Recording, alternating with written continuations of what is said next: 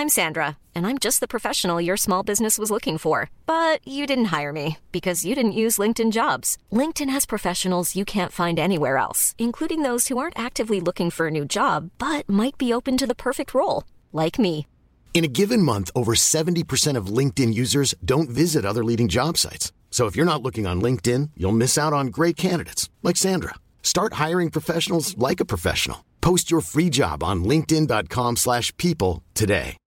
Millions of people have lost weight with personalized plans from Noom, like Evan, who can't stand salads and still lost 50 pounds. Salads generally for most people are the easy button, right? For me, that wasn't an option.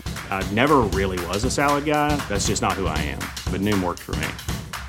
Get your personalized plan today at Noom.com. Real Noom user compensated to provide their story. In four weeks, the typical Noom user can expect to lose one to two pounds per week. Individual results may vary. There's never been a faster or easier way to start your weight loss journey than with PlushCare. PlushCare accepts most insurance plans and gives you online access to board-certified physicians who can prescribe FDA-approved weight loss medications like Wigovi and Zepbound for those who qualify. Take charge of your health and speak with a board-certified physician about a weight loss plan that's right for you. Get started today at plushcare.com slash weight loss. That's plushcare.com slash weight loss. plushcare.com slash weight loss. Gratishörspiele.de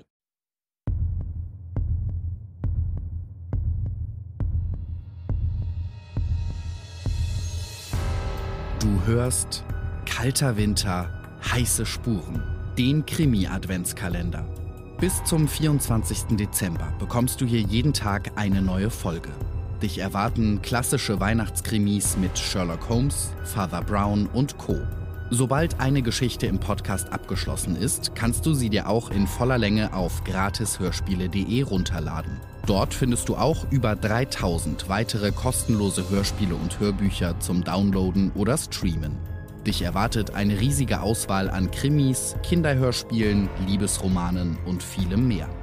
Gleich hörst du hier den dritten Teil des Weihnachtskrimis Markheim von Robert Louis Stevenson.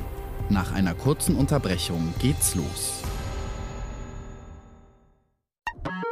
Werbung. Du willst die volle Auswahl an Hörbüchern und Hörspielen in einer einzigen App? Dann ist Bookbeat genau das Richtige für dich. Über 100.000 Hörbücher warten auf dich. Und exklusiv auf gratishörspiele.de bekommst du Bookbeat jetzt volle zwei Monate kostenlos. Geh einfach auf gratis-hörspiele.de slash bookbeat und höre zwei Monate gratis.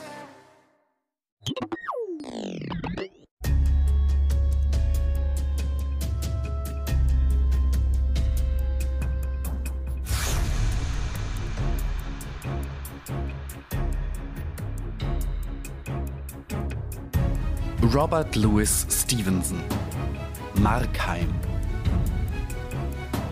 Gelesen von Stefan Krombach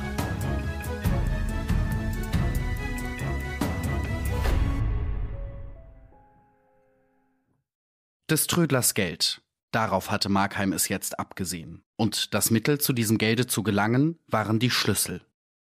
Er sah über seine Schulter weg nach der offenen Tür, wo noch immer der Schatten lauerte und schwankte. Sein Verstand war sich keines Widerstrebens bewusst, aber in seinen Gedärmen verspürte er ein Unbehagen, als er sich der Leiche seines Opfers näherte. Der menschliche Charakter der Leiche war ganz verschwunden.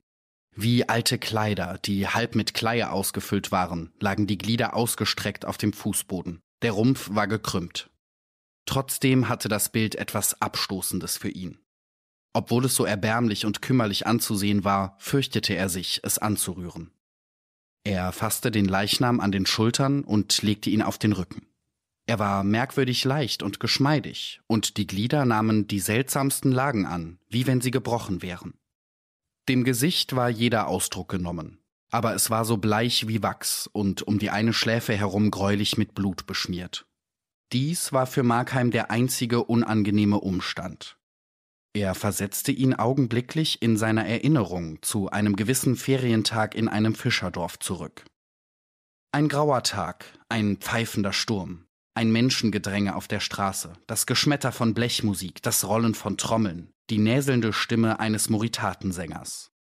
Und in all diesem Getöse ging ein Junge hin und her, in der Menge verschwindend, halb voll Neugier, halb voll Furcht, bis er auf den Hauptplatz des Jahrmarktes kam und dort eine Bude und einen großen Vorhang mit scheußlich gezeichneten, in grellen Farben gemalten Schildereien erblickte.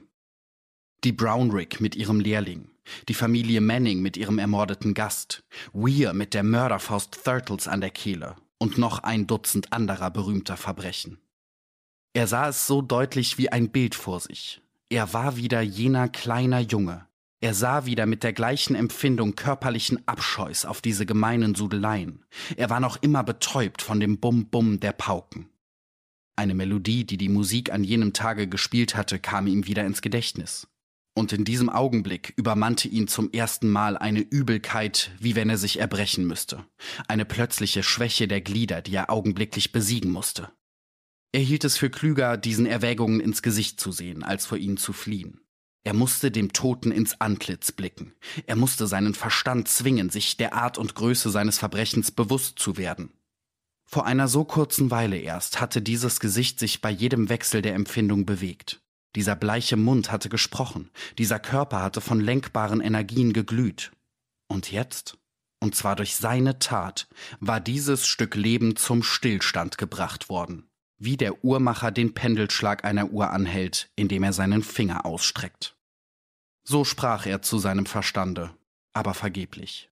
Er konnte in seinem Bewusstsein keine Reue mehr erwecken. Dasselbe Herz, das vor den gemalten Bildern von Verbrechen geschauert hatte, sah ungerührt auf die Wirklichkeit.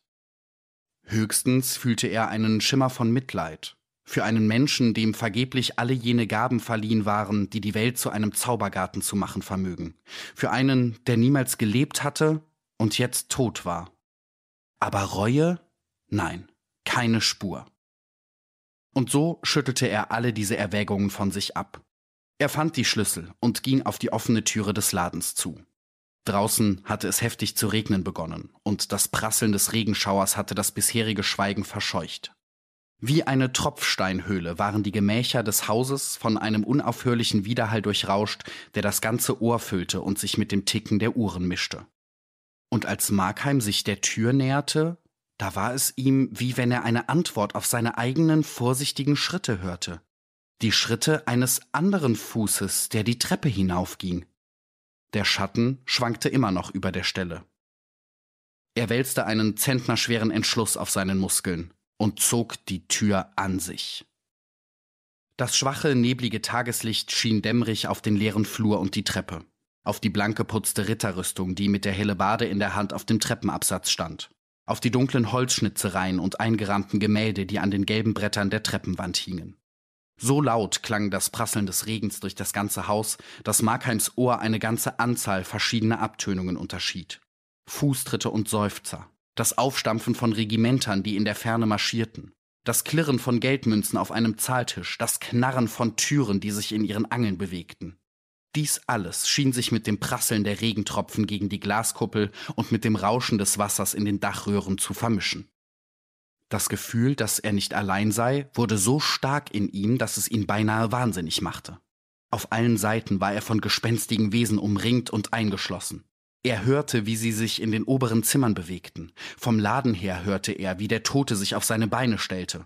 Und als er mit großer Anstrengung die Treppe zu ersteigen begann, da flohen Füße leise vor ihm her und folgten ihm verstohlen.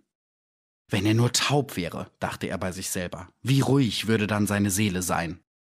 Und dann horchte er wieder mit immer frischer Aufmerksamkeit und pries sich selber glücklich wegen dieses rastlosen Sinnes, der auf Vorposten stand und als zuverlässige Schildwache sein Leben behütete. Fortwährend wandte sein Kopf sich zurück. Seine Augen, die aus ihren Höhlen hervorzuquellen schienen, spähten nach allen Seiten und machten zur Belohnung auf allen Seiten halbe Entdeckungen, wie wenn der etwas Namenloses verschwende. Die 24 Stufen bis zum ersten Stock hinauf waren 24-facher Todeskampf. There's never been a faster or easier way to start your weight loss journey than with PlushCare. PlushCare accepts most insurance plans and gives you online access to board-certified physicians who can prescribe FDA-approved weight loss medications like Wigovi and Zepbound for those who qualify. Take charge of your health and speak with a board-certified physician about a weight loss plan that's right for you. Get started today at plushcare.com slash weight loss. That's plushcare.com slash weight loss. plushcare.com slash weight loss. I'm Sandra, and I'm just the professional your small business was looking for. But you didn't hire me because you didn't use LinkedIn jobs. LinkedIn has professionals you can't find anywhere else, including those who aren't actively looking for a new job but might be open to the perfect role, like me. In a given month, over 70% of LinkedIn users don't visit other leading job sites. So if you're not looking on LinkedIn, you'll miss out on great candidates like Sandra. Start hiring professionals like a professional. Post your free job on linkedin.com/people slash people today. In diesem ersten Stockwerk standen die Türen halb offen. Drei Türen waren es, wie drei Hinterhalte, die ihn wie mit Kanonenschlünden bedrohten. Er fühlte, dass er niemals wieder sich vor beobachtenden Menschenaugen hinreichend gesichert und beschützt fühlen würde. Er sehnte sich danach, zu Hause zu sein, von Wänden umschlossen, unter Betttüchern begraben, unsichtbar für alle, außer für Gott. Und bei diesem Gedanken wunderte er sich ein wenig. Er erinnerte sich an Geschichten von anderen Mördern und von der Angst, die sie, wie man sagte, vor himmlischen Rächern gehabt haben sollten. Dies war wenigstens bei ihm nicht der Fall. Er fürchtete die Naturgesetze, die unerbittlichen und unwandelbaren, die einen Schuldbeweis seines Verbrechens bestehen lassen würden. Zehnmal mehr aber fürchtete er, mit einer sklavischen, abergläubischen Furcht, dass bei ihm eine Ausnahme von den menschlichen Erfahrungen stattfinden könnte, eine willkürliche Abweichung der Natur von ihren Gesetzen. Er spielte ein Spiel, wobei es auf Geschicklichkeit ankam. Er verließ sich dabei auf die Regeln, berechnete die Wirkungen aus den Ursachen. Wie nun, wenn die Natur plötzlich die festgesetzte Form zerbräche, wie jener mattgesetzte Tyrann die Schachfiguren zusammenwarf? So war es Napoleon gegangen, die Geschichtsschreiber behaupteten es, als der Winter zu einer Zeit eintrat, die nicht naturgemäß war. Die festen Wände konnten durchsichtig werden und sein Tun enthüllen, wie man das Treiben der Bienen in einem gläsernen Stock beobachtet. Die starken Planken konnten unter seinem Fuß nachgeben wie Triebsand und ihn in ihrer Umklammerung festhalten. Ja, auch alltäglichere Ereignisse konnten ihn vernichten. Das Haus zum Beispiel könnte zusammenstürzen und ihn zum Gefangenen an der Seite seines Opfers machen. Oder das Nebenhaus konnte in Brand geraten und die Feuerwehr von allen Seiten in das Mordhaus eindringen. Solche Dinge fürchtete er. Und diese Dinge konnten in gewissem Sinne die Hände Gottes genannt werden, die sich nach dem Sünder ausstreckten. Aber um Gott selber machte er sich keine Sorgen. Sein Tun war ohne Zweifel außerordentlich, aber außerordentlich waren auch seine Entschuldigungen, und die kannte Gott. Vor Gott, nicht vor den Menschen, fühlte er sich der Gerechtigkeit sicher.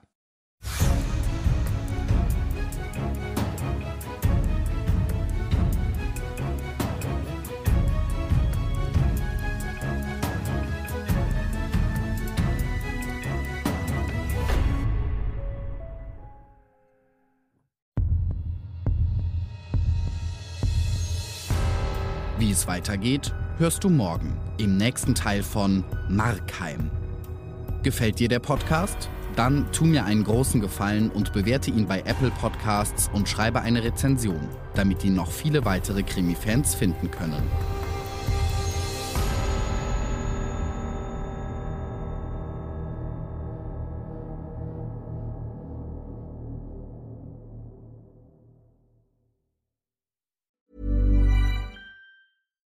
Deserves the best, and there's no better place to shop for Mother's Day than Whole Foods Market. They're your destination for unbeatable savings, from premium gifts to show-stopping flowers and irresistible desserts. Start by saving 33% with Prime on all body care and candles. Then get a 15-stem bunch of tulips for just $9.99 each with Prime. Round out Mom's menu with festive rosé, irresistible berry chantilly cake, and more special treats. Come celebrate Mother's Day at Whole Foods Market. Normally, being a little extra can be a bit much, but when it comes to healthcare, it pays to be extra. And United Healthcare makes it easy with Health Protector Guard fixed indemnity insurance plans. Underwritten by Golden Rule Insurance Company, they supplement your primary plan, helping you manage out of pocket costs without the usual requirements and restrictions like deductibles and enrollment periods. So when it comes to covering your medical bills, you can feel good about being a little extra. Visit uh1.com to find the Health Protector Guard plan for you. Hey, it's Danny Pellegrino from Everything Iconic. Ready to upgrade your style game without blowing your budget? Check out Quince. They've got all the good stuff, shirts and polos, activewear and fine leather goods, all at 50 to 80% less than other high-end brands. And the best part? They're all about safe, ethical and responsible manufacturing. Get that luxury vibe without the luxury price tag. Hit up quince.com slash upgrade for free shipping and 365 day returns on your next order. That's quince.com slash upgrade.